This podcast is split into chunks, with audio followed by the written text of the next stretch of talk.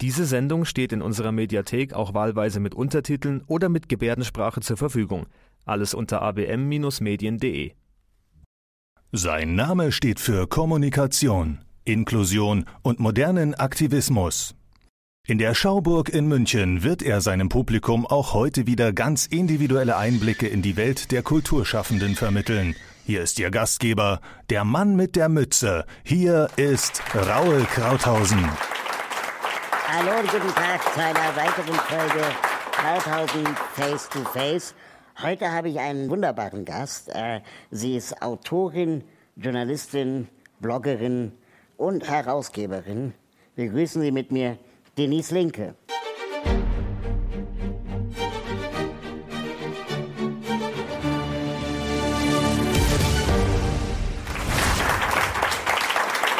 Hallo Denise. Hallo. Hallo.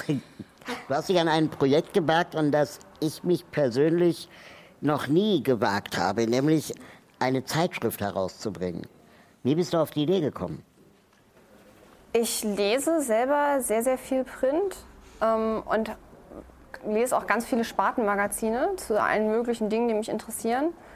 Und stand so morgens unter der Dusche und habe mir gedacht, ich würde gerne ein Magazin zu dem Thema Autismus lesen, weil mich das gerade besonders interessiert. Und habe das dann gegoogelt und herausgefunden, dass es sowas nicht gibt. Und dann habe ich mich geärgert. Und dann ist mir aufgefallen, dass ich das ja auch selber machen kann. Und dann habe ich das einfach gemacht. Und wie genau, äh, was musste alles passieren, bevor dann dieses Magazin mit dem Namen Nummer äh, herauskommen konnte? Ganz schön viel. Also, ich, erstmal, also selbst der Name, ne, der ist ja auch nicht vom Himmel gefallen, sondern ich musste mir den Namen überlegen, ich musste mir äh, Grafiker suchen, ich musste mir Autoren suchen, ich brauchte ein Konzept für das Magazin, ich brauchte Geld für das Magazin, ich brauchte eine Webseite, ich brauchte einen Versand, ich brauchte eigentlich alles, was man so braucht, um ein Magazin rauszubringen in einem sehr, sehr kleinen Rahmen. Und du hast es über Crowdfunding gemacht äh, mit Startnext. Genau, ich habe das über Startnext gemacht, das war auch super toll ähm, weil ich das große Glück hatte, dass sich direkt am Anfang auch Medien dafür interessiert haben, weil es ja immer wieder Medien gibt, die so durchs Internet hüsern und gucken, wo sie sowas finden. Und die gucken sich ja ganz häufig so, so Crowdfunding-Sachen an. Und da war das wohl irgendwie äh, speziell genug, um interessant zu sein. Und ich habe das Papier geschenkt bekommen von einer Papierfirma aus Schweden. Und das konnte sich natürlich in Zahlen ganz schlecht messen lassen, weil bei Druck auch immer das Papier mit drin ist und das war dann relativ schwierig. Und dann haben die gesagt, ja komm, ist egal, mach so. Ähm, wir machen da jetzt eine ganz große Ausnahme und dann sammelst du halt weniger. Du hattest ja auch viele prominente Unterstützer, unter anderem Holger Klein, den ich aus einem ganz anderen Kontext kenne, weil wir beide zusammen bei Radio Fritz gearbeitet haben. Ach, wie witzig. Ja, ähm, und äh, Sascha Lobo, ja. der in der ersten Ausgabe auch einen Artikel ähm, beigetragen hat. Genau. Wie äh, bist du auf diese Unterstützer gekommen? Die haben mich, also ich habe Sascha Lobo angesprochen und habe gesagt, hallo, du hast ja ADS, möchtest du da gerne mit mir drüber sprechen? Und er hat sofort gesagt, ja klar, weil er halt ADHS hat. Es ist ganz praktisch, wenn man ADHSler oder ADSler was fragt, sagen die immer, ja, super. Kennt, da, ähm, kennt man da sich untereinander? Oder? es ist ganz praktisch, weil man Menschen so dazu kriegen kann, Dinge zu tun, die sie eigentlich gar nicht machen wollen. Auf jeden Fall hat er Ja gesagt und das dann auch gemacht. Und der Holger Klein äh, ist auf mich zugekommen und hat gesagt, er findet es ganz spannend und ganz toll und ob wir dazu nicht äh, eine Radiosendung machen wollen. Und dann habe ich weil ich ADHS habe, gesagt, ja. Und, und habe auch überhaupt nicht gefragt, was es für eine Radiosendung ist. Und dann äh, hat diese Radiosendung angefangen und ich stellte fest, dass sie live ist und dass Menschen anrufen und mich Dinge fragen. Und das war schon relativ anstrengend. Blue Moon, oder? Ja, genau, Blue ja. Moon war das. Wie lernt man denn Magazin überhaupt zu planen? Na, ich habe halt einfach viele Magazine gelesen. Dann habe ich mir gedacht, naja, so schwer kann das ja nicht sein. Also es gibt da ja scheinbar so Ressorts, das kriege ich auch noch hin. Und der Rest ist halt so, so zusammengefallen. Ich hatte auch noch ganz großartige Hilfe vom Oliver Geers, der das Dummy-Magazin macht. Ah ja, den kenne ich. Und dann hat der tatsächlich gesagt, vielleicht hat er auch ADHS, auf jeden Fall hat er gesagt, ja, komm so ruhig vorbei. Und äh, dann bin ich dahin und der hat sich auch zum Beispiel äh, den Namen ausgedacht. Und der hat witzigerweise gesagt, weil ich hatte, für die, ich hatte ganz, ganz schlimme Namen. Mir sind so Sachen eingefallen wie Wahrnehmungsseiten, also ganz vor, so Apothekenumschau. Also es war nicht schön. Und der hat dann gesagt, nenn's doch Nummer, ihr könnt doch alle mit Zahlen. Und das fand ich so schön, weil das so falsch ist. habe ich mir gedacht, das mache ich, das ist so bescheuert. Und dann habe ich halt, äh, um das Ganze noch blöder zu machen, äh, das U äh, ist ja ein Hashtag, weil wir alle im Internet leben. Und äh, ist ja auch noch das, früher war das mal das Nummerzeichen. Bevor es ein Hashtag war, war das ja mal das Nummernzeichen. Oder auch also Raute ist, genannt. Genau, also Ja. es ist die Nummer in der Nummer. Es hat so viele Ebenen, es ist wunderschön. Und da hat mir zum Beispiel der Olli Gers sehr geholfen. Der hat mir auch äh, so einen Stapel Dummy-Magazine mitgegeben und gesagt, hier, guck dir an, wenn du irgendwelche Fragen hast, frag mich, so macht man ein Magazin. Und das hat mir natürlich auch furchtbar viel geholfen. Das Dummy-Magazin ist auch wirklich gut. Es ist fantastisch, Ja. ja. Ähm, ihr habt sogar einen Werbespot gemacht. Ja, Den äh, haben wir äh, hier in der Sendung. Den zeigen wir mal. Das ist Marcel. Marcel ist kein Autist und er hat kein ADHS. Marcel ist einfach normal.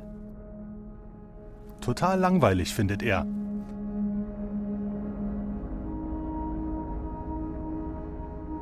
Marcel ist traurig, weil er solch tolle Sachen, die Autisten und ADHSler machen können, nicht kann. Zahnstocher in wenigen Sekunden zählen zum Beispiel. Das wäre doch super, wenn er das könnte. Aber nein. Marcel kann keine Fahrpläne auswendig. Das bedeutet, dass er erst umständlich suchen muss, wie er an sein Ziel kommt. Marcel findet das doof. Zu Verabredungen kommt er oft zu spät, weil er seine Anschlüsse verpasst. Das ist für Marcel und seine Freunde schwierig. Oft denkt er, dass alles einfacher wäre, wenn er den Plan im Kopf haben würde. Oder keine Freunde. Die meisten Menschen in Deutschland leiden an Normalität. Die Welt ist für sie schwarz-weiß. Für Marcel gibt es keine Hilfe. Es gibt noch keine Medikamente und keine Therapie, die Marcel von seiner Normalität heilen kann. Doch es gibt für ihn jetzt eine Möglichkeit, regelmäßig in die Welt der anderen einzutauchen. Nummer ist ein Magazin für Autisten und ADHSler. Nummer gibt denen eine Stimme, die sich sonst nicht gehört fühlen.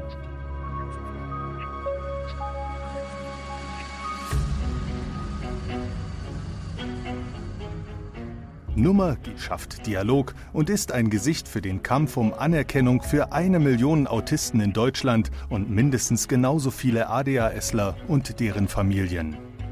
Nummer will mutig sein und zeigen, dass wir vielseitige Menschen mit Ecken und Kanten sind.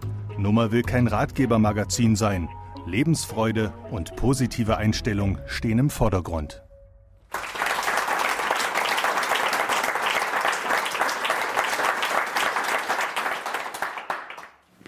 Du hast ähm, die Entstehung des Magazins ziemlich transparent gemacht. Also du hast ja dann auf Twitter die User abstimmen lassen über äh, die Covergestaltung, über äh, die Papierhaptik und so weiter.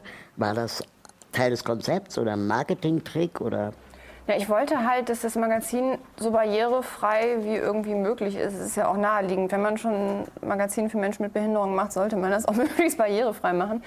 Und ähm, nicht alle, aber viele Autisten haben halt äh, Probleme mit, mit Haptikreizen, also Sachen anfassen, die sich irgendwie nicht gut anfühlen. Und da ist für jeden irgendwie was anderes schwierig. Aber ich wollte so sowas wie einen Grundkonsens finden, was für die meisten Leute am einfachsten ist.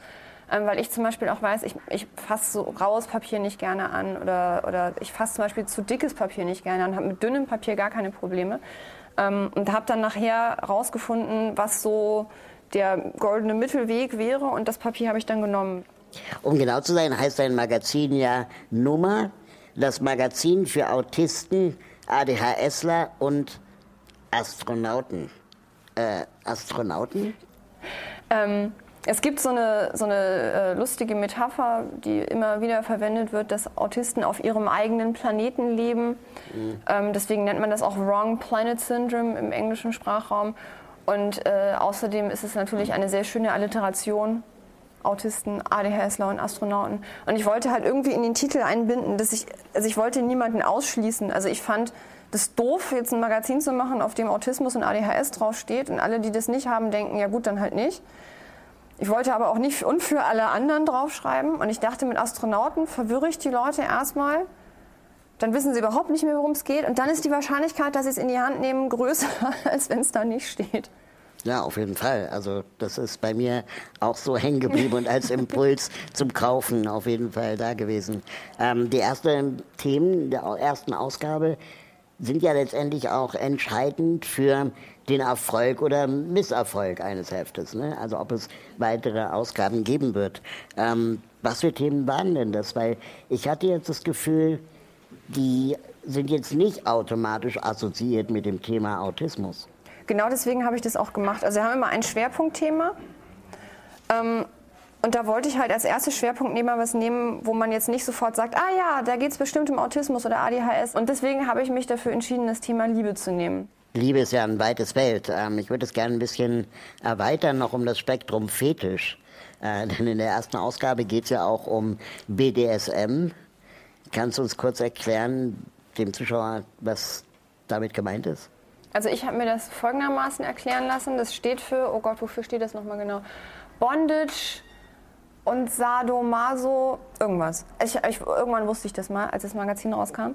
Ähm, und das ist halt äh, eine, eine, ein Fetisch, bei dem es um, um, Dominanz und um Submission, genau das kommt in BDSM auch drin vor, äh, geht und um, um Fesseln und Leute irgendwo aufhängen und auspeitschen und, und an sich um Dominanz und, und eben äh, sich, sich unterwerfen.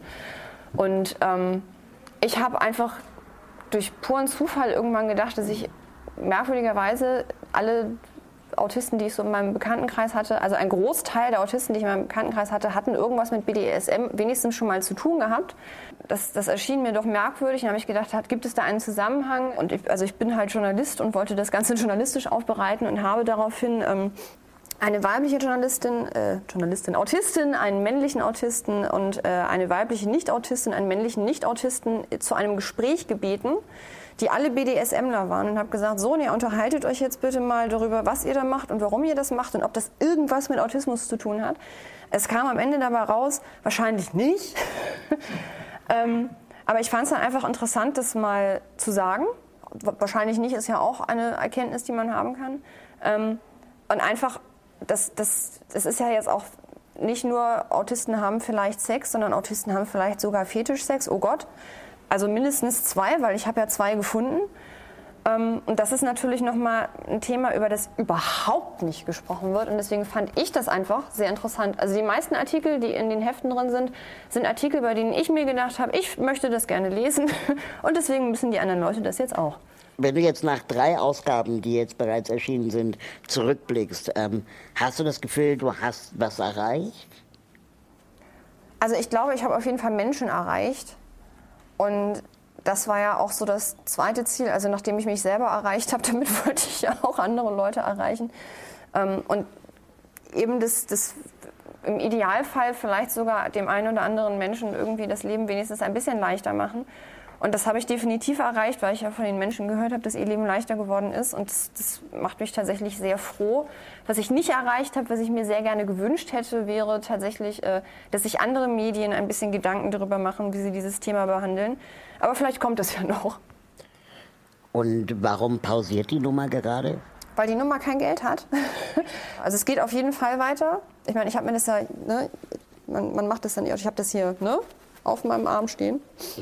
Das ist, also es war jetzt kein, ich mache jetzt drei Magazine und tätowiere mir das auf den Arm und dann schäme ich mich für den Rest meines Lebens, wenn ich da drauf gucke. Ähm, sondern es ist halt wirklich ein Herzensding und das ist mir wirklich wichtig. Und es muss unbedingt weitergehen. Unbedingt. Wir haben auch Themen für die nächsten 20 Hefte. Also wow. es, wir können bis in die Unendlichkeit dieses Magazin weitermachen. Wir haben auch schon die Cover für die nächsten zwei. Ich habe auch schon Artikel fürs nächste, aber ich kann es halt im Moment nicht drucken. Für dich bedeutet Schreiben aber mehr als einfach journalistisch unterwegs zu sein. Und was genau, das schauen wir uns in dem Einspieler mal an.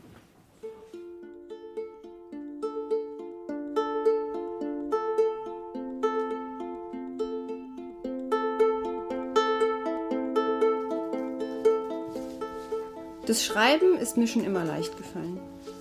Auch wenn das über die Qualität der Ergebnisse erst einmal nichts aussagt. Die Worte purzeln mir nur so aus dem Kopf in die Arme, fließen von da in die Finger und plätschern auf die Tastatur, und zwar ohne, dass ich mich dafür besonders anstrengen müsste. Sprechen ist so viel schwieriger als Schreiben. Ich kann sprechen, das ist nicht das Problem. Viele Autisten können sprechen. Das heißt aber eben nicht, dass wir es immer oder über jedes Thema können.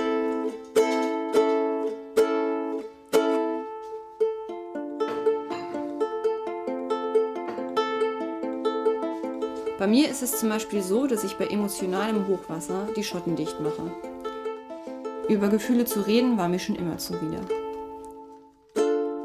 Über Gefühle zu schreiben bereitet mir dagegen keine Probleme. Teilweise finde ich sogar erst durch das Schreiben heraus, was ich fühle.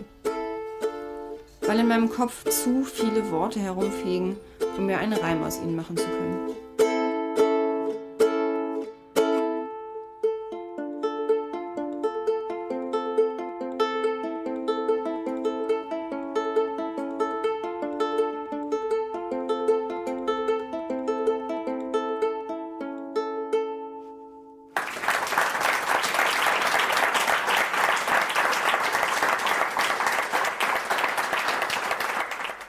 Du hast als Zehnjährige ein, ähm, etwas geschrieben gegen eine Ungerechtigkeit und die du selber erfahren hast und die Geschichte wurde sogar veröffentlicht.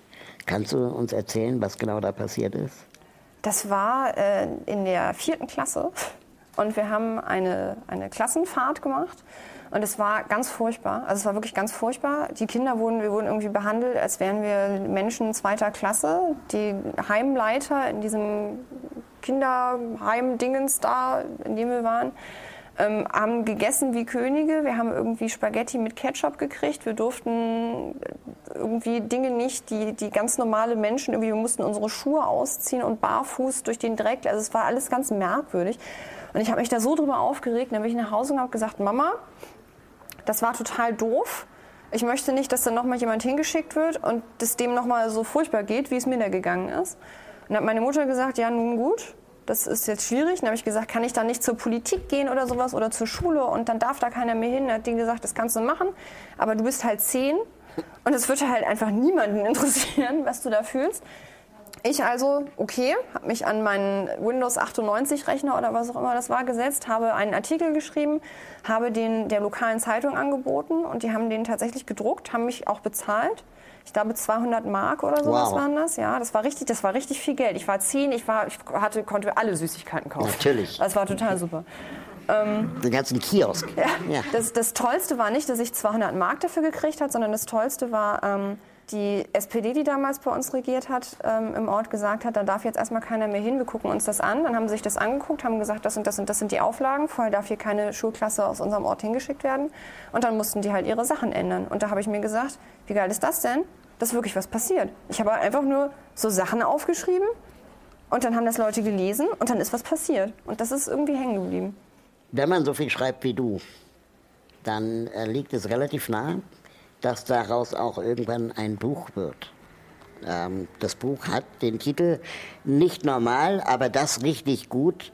Mein wunderbares Leben mit Autismus und ADHS. Warum dieser Titel? Ähm, ich habe mir den tatsächlich nicht ausgedacht, sondern der Verlag. Ich fand ihn aber toll. Ich habe dann gesagt, machen wir. Ähm, es ist halt eben nicht immer alles so schön. Das merkt man auch, wenn man das Buch dann liest, weil da wird auch ganz viel über Mobbing geschrieben und was ich da erlebt habe und ähm, dass ich an einer nicht inklusiven Schule war und es war ganz furchtbar und äh, dass ich eine Depression hatte in, in meiner Jugend und äh, viele Dinge, die nicht besonders schön waren. Aber ich finde es schwierig, dass auf den meisten Büchern zu solchen Themen draufsteht, mein furchtbares Leben als Geißel meiner Behinderung, ich tue mir sehr, sehr leid. Und ich wollte halt mal ein Buch schreiben, in dem es darum geht, dass es halt nicht alles immer nur schlimm ist. Gibt es weitere Buchprojekte, an denen du gerade sitzt? Ja, äh, ich mache jetzt Romane. Auf jeden Fall versuche ich das. Ähm, das ist gleichermaßen schwieriger und leichter. Ich kann alles schreiben, weil ich es mir ja sowieso ausdenken muss.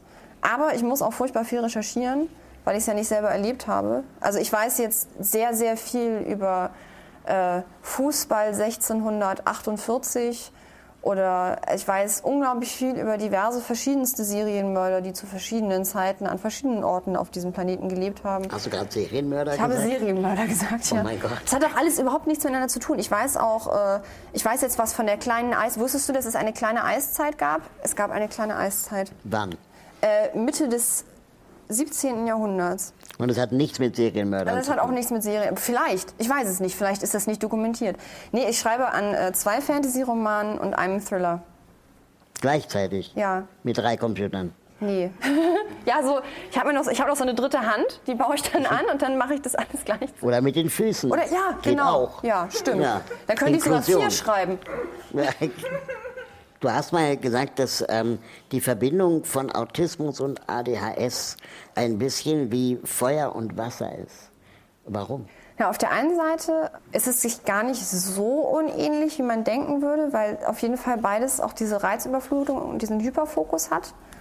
Ähm, auf der anderen Seite bin ich als Autistin natürlich immer eher so drauf, dass ich mir sage, oh, zu Hause sitzen und eine Serie gucken, die ich schon zweimal geguckt habe und das gleiche essen wie gestern und möglichst nirgendwo hingehen und mit niemandem sprechen, ist eigentlich ganz cool. Und ADHS Denise sagt, was, wo, wo wollen wir hin? Fahren wir in den Urlaub? Fahren wir jetzt in den Urlaub? Fahren wir morgen in den Urlaub? Lass uns nach Paris fliegen, lass uns jetzt nach Paris fliegen. Und ähm, schwierig ist es immer in dem Moment, in dem ADHS Denise dann was bucht und Autismus Denise ankommt. Das ist mir zum Beispiel in New York passiert. Ich habe mein ganzes Leben davon geträumt, nach New York zu fliegen. Habe dann, als ich plötzlich Geld hatte vom Buch, ähm, gesagt, wie geil ist das denn? Ich fliege sofort nach New York, habe einen Flug nach New York gebucht, habe da auch keine Sekunde drüber nachgedacht. War dann die ganze Zeit vor diesem Flug noch ADHS genießen und habe gedacht, oh, New York, New York, endlich komme ich nach New York, Friends und, und alle Serien, die ich früher, Seinfeld, alles, was ich, New York, New York. Dann kam ich da an, in einer Art Schockstarre, weil ich festgestellt habe, ich habe überhaupt keine Ahnung, wie hier die, die, die U-Bahn funktioniert. Ich kann mit amerikanischem Kleingeld nicht umgehen. Ich habe Angst, dass ich die Leute nicht verstehe, weil die irgendeinen schlimmen Akzent haben. Es führte am Ende dazu, ich habe ein Taxi genommen, bin zu meinem Airbnb gefahren, also zu meinem Zimmer da, und habe drei Tage lang dieses Zimmer nicht verlassen. Gar nicht. Also außer nachts mal.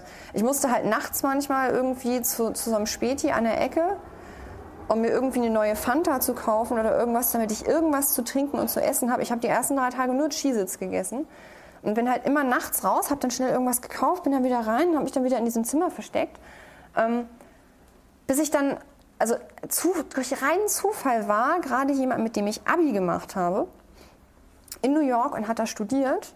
Und mit dem konnte ich mich dann Gott sei Dank treffen und der hat mir dann erklärt, wie die U-Bahn funktioniert. Und ab dem Zeitpunkt konnte ich mich in New York bewegen, weil ich dann wusste, ich kann das machen. Aber ADHS Denise hat das halt nicht interessiert.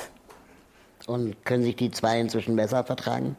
Ich glaube nicht, dass die sich jemals besonders gut verstehen. Aber man, man gewöhnt sich an alles. Du benutzt, ähm, wenn du schreibst oder auch das Magazin machst, äh, Begriffe wie Astronauten oder fremde Planeten. Ähm, kannst du das erklären, was, was du damit meinst? Ja, es ist ja ähm, so, so ein gängiges Klischee, dass Autisten äh, nicht, nicht so richtig in diese Welt reinpassen. Es ist halt wie so ein Alien, das du irgendwo hinsetzt. Und das kommt aber von einem komplett anderen Planeten. Und dieses Alien muss jetzt irgendwie damit klarkommen, dass es hier irgendwie heller und lauter ist als auf seinem Planeten. Und plötzlich geben sich alle die Hand und lecken sich nicht am Fuß, wie man das auf ihrem Planeten macht. Und äh, das ist halt relativ schwierig. Also bei einem neurotypischen Menschen ist es halt so, der wird halt geboren und scheinbar auf magische Art und Weise weiß der dann, wie der sich in einem sozialen Umfeld zu verhalten hat, weil er das halt einfach, mir ist es absolut unbegreiflich, aber er weiß es halt einfach. Bei Autisten ist es halt nicht so, wir verstehen es halt nicht. Also wir müssen uns das logisch erklären und sagen, ich muss jetzt das und das machen, das ist ein Mensch, ich gebe ihm die Hand, ich lächle freundlich, dann sage ich guten Tag, wie geht es dir, ist das Wetter nicht schön oder schlecht oder was auch immer das Wetter dann ist, Wetter ist immer gut. Und, ähm, Fußball. Fußball, genau. Hast du auch das Spiel gesehen? Ich auch nicht. Ja. Und, ähm, und so muss man sich das dann halt irgendwie beibringen, weil man es halt nicht von alleine kann. Ich habe zum Beispiel erst relativ spät in meinem Leben gelernt, dass ein Gespräch folgendermaßen funktioniert. Du redest mit jemandem, er stellt dir eine Frage, du antwortest auf diese Frage, dann stellst du ihm eine Frage zurück und nicht, jemand erzählt mir etwas und ich erzähle ihm dann etwas, was ich finde, was zu dem Thema auch dazu gehört. Weil die meisten Leute dann das Gefühl haben, okay, dieser Mensch möchte meine Geschichte nicht hören, er möchte nur über sich selber reden.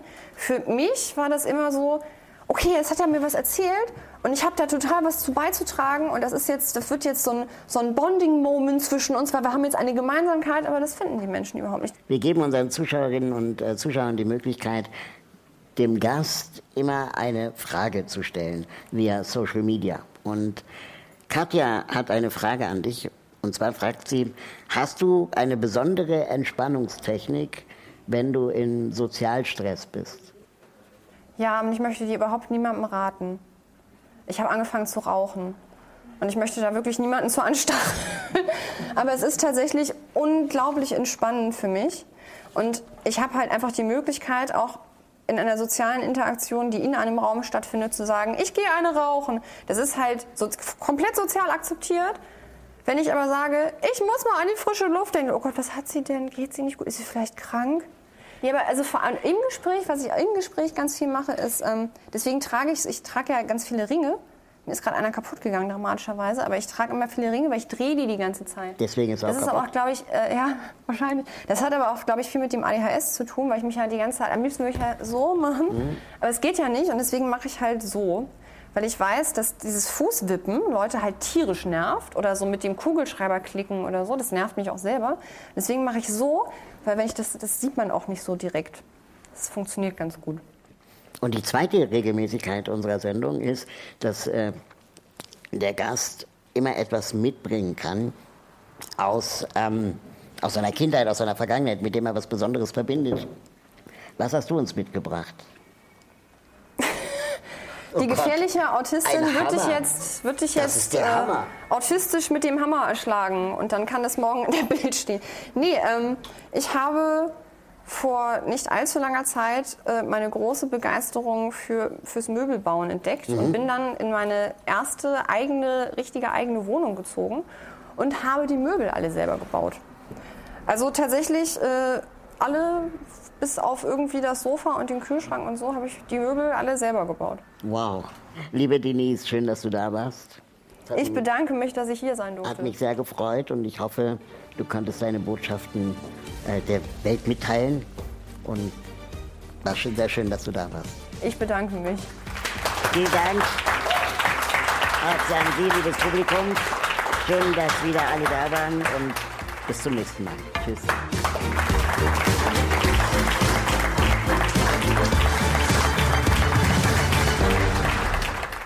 Diese Sendung steht in unserer Mediathek auch wahlweise mit Untertiteln oder mit Gebärdensprache zur Verfügung. Alles unter abm-medien.de.